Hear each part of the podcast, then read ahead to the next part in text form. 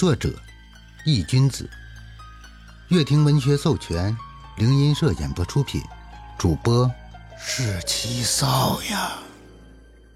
第八十五章，安七的第二人格。安七衣衫猎猎，身下的衣摆无风自动，四周的阴气都在围着他打着旋。安七看了一眼自己手上沾着的血迹，缓缓的将头抬了起来。泛着嗜血的红色眼睛冰冷的注视着古女，抬手将遮盖住自己脸庞的发丝微微往上面捋了捋，霎时，一张堪称精美绝伦的脸庞露了出来。此时，安琪脸上没有了之前的那种淡漠的神色，取而代之的是疯狂、嗜血。安琪抬手，将头发绑于脑后，手中黑烟弥漫。缓缓凝聚成了一根银白色的长针，你真的该死！安琪咬牙看着古女，冰冷的吐出了这样一句话。安琪抬手将银白色长针的尖端指向了自己的胸口的心脏的位置，口中微微呢喃：“出来吧。”古女看到安琪的举动，心里有些莫名的不安，仿佛有个声音在一直告诉她。绝对不能让这根针扎入安七的胸口，否则自己很可能会死。古女没有丝毫犹豫，身体化作了一道道残影，便冲了过去。背后的枝节狂舞着，古女伸出利爪，张着那布满獠牙的血盆大口，就朝着安七的头颅咬了过去。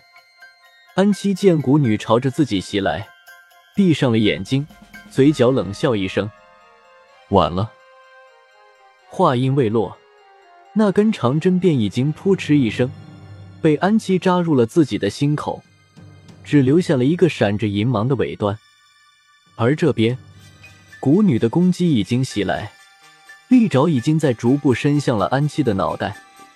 蛊女看到这一幕，内心暗笑，她坚信，如果自己这一爪抓到了的话，绝对能在瞬间将他的脑袋给拧下来。就在这时，古女愣住了，脸上的表情顿时布满了惊骇之色，因为她那坚不可摧的利爪在距离安七的脑袋仅仅不到两厘米的距离，却再也不能动一分，仿佛有一张无形的墙壁牢牢的挡住了他的功法。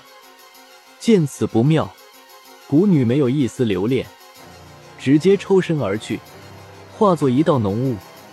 转眼间出现在了距离安七十米开外的地方，周身一股无形的气场扩散。安七缓缓睁开了双眼，眼里充满了嗜血的红光，茫然的扫视着周围，就好像他不知道这里是哪。古女看着安七的举动，小心的戒备着。此时安七给他的感觉虽然没有了之前的那种气势如虹的感觉。但他依旧不敢放松警惕，因为平淡无奇的人才是真正的可怕。安七眼神扫视着周围，待看到古女的身影时，嘴角勾起一抹冷笑：“就是他。”声音悠长沙哑又尖锐，那根本就不是安七原本的声音。他此时的声音仿佛就像是两块生铁交合在一起剧烈摩擦一样，让人听了耳膜隐隐发疼。你好，自我介绍一下，我叫安七，你叫什么？安七咧嘴朝着古女一笑，古女仿佛没有听到安七的话一样，四只紧凑的眼睛紧紧盯着他，其心里已经做好了拼死一搏的准备，因为古女感受到安七此时的气息，心都凉了半截，简直太可怕了，那感觉。就像一只沉睡的巨龙突然睁开了眼睛，在他的注视下，你只能小心翼翼的戒备着，连逃跑的勇气都生不出。古女此时心里都在骂娘：明明这么强，为什么还要扮猪吃虎？她是有苦说不出。算了，不说就不说吧，死人的名字我也不想知道。见古女没有理会自己，安琪无所谓的耸了耸肩。语气淡漠，没有一丝感情，看向古女的目光就像是在看一个将死之人。古女一愣，安七的话就像一根刺一样扎在了他的心里。什么叫死人的名字？合着自己在他眼里，自己已经算是个死人了吗？古女冲着安七怒吼了一声，粘稠的口水四溅，以此来发表自己的不满。别叫唤了，你信不信？七步以内，你会死。安七掏了掏耳朵，语气冰冷。说着，安七抽起了一旁插在地上的银刀，抬脚便向前走了一步。这是第一步。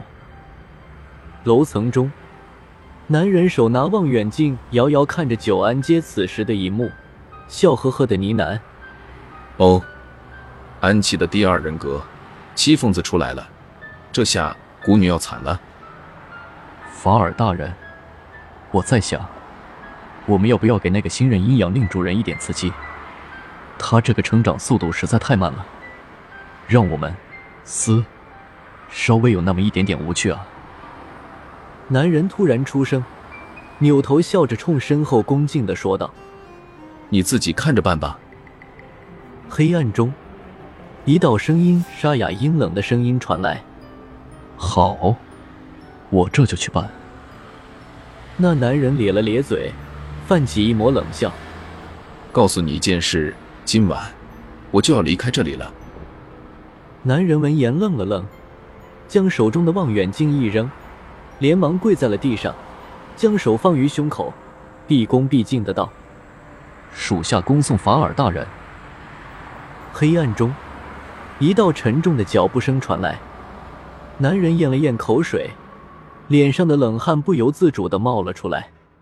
随着脚步声从黑暗中越来越近，一个魁梧高大的身影出现在了那男人的身前，穿着一身古代将军样式的青绿色铠甲，头部也被头盔包裹得严严实实，只露出了一双幽蓝色的眼睛，腰间挎着一把虎头宽刀，整个人身上散发着冲天的煞气。所以，杀死安七的这件事就交给你了，你也不是个粗人。我想，你应该可以办到吧。男人跪在地上，重重的拍着胸膛。法尔大人，请放心，一切包在我身上。很好。安七的这一步仿佛跨越了空间，一步便来到了古女的身前，神色淡漠的挥刀斩了出去。古女脸上充满惊骇之色，因为他根本就不知道安七是怎么来到自己身前的。见到安七挥来的这一刀，古女根本来不及做出任何反应，只能凭借着本能抬手挡了过去。刀刃和古女的手臂瞬间便贴在了一起。